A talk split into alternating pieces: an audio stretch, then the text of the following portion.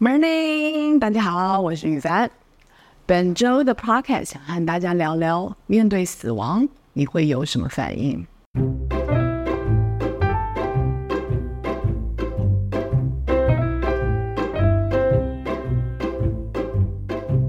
朋友的母亲骤逝，让我想起了自己会如何面对这件事的问题。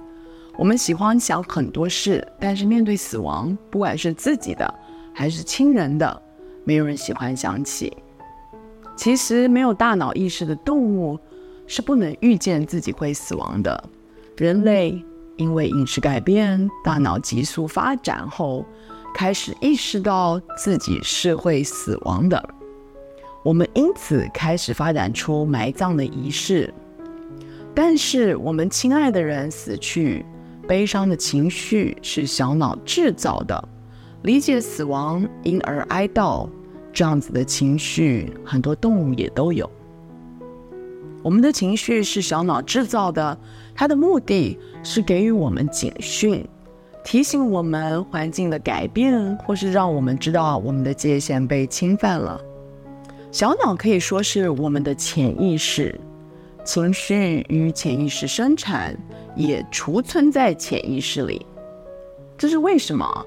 如果我们有意识的去压迫它，忽略它其实很方便，尤其是面对死亡，不想起来好像就没有情绪了。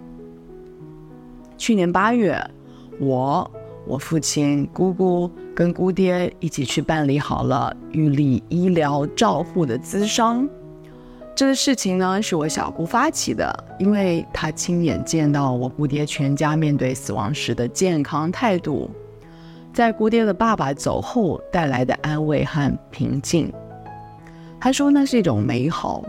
如果全家人面对死亡的时候都只想逃避，或是遇上的时候无名的愤怒，或是对他有歧见，那死亡不会带来安慰，没有平静，它很可能是风暴和分裂的开始。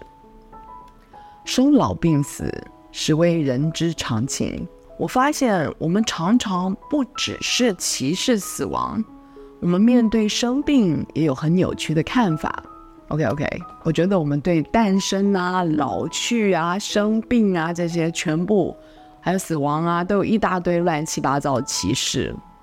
我常常见到亲人生病的时候，不愿意让任何人知道，好像生病是一件很丢脸的事。他们都说啊，我不想麻烦别人呐、但是事实是，他们并不是不想求助，而是刻意隐瞒，有点像小孩考试考不好，不想别人知道那样。我也常常见到健康指数或是健康状况良好的人，觉得自己比别人棒，有点像小孩考试考得比较好，就好像比别人高级一样。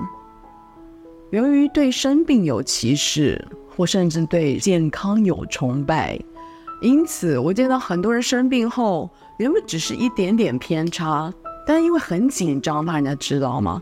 而采更极端的方式修正，反而无法静心的理解身体要告诉我们什么。如果我们静心的聆听，一定听得到身体到底想要说什么，要我们配合什么，支援什么。毕竟这身皮囊其实不是我们的。有点像父母生的小孩，小孩并不是父母的一样。这身皮囊是我们借来体验人生的，将来我们还要把它还给大自然。只有我们的体验才真正是我们的。既然是借用的，那就不以那种我要如何操弄你，你才可以听令于我，不给我找麻烦的那种心情去看待它，或是。你没有按我的要求去做，我就感到丢脸，所以想要隐瞒这种方法对待自己的疾病，而是以协商和聆听的心情去与身体相处。现在有这个症状，那他想告诉我什么？我能修正什么？他才会舒服，而不需要代偿委屈。我们也因此能够更顺利地体验人生。所以，修正的重点并不是剥夺，不是不体验，而是修正习惯，让身体可以赶得上我们想要体验的所有经历。事实上，身体健康或是体检指数并不是成绩单。生病和死亡常常没有我们能够理解的原因，但是可以确定的是，我们总有一天都要面对它。它来的时候，你又会如何面对呢？以上就是今天的 podcast。如果想查询关于我书的资讯或更多消息，欢迎到赖宇凡官方网站 saralye.com，s a r a dot com，或是追踪我的 IG 和脸书粉丝专业赖宇凡 Sarah。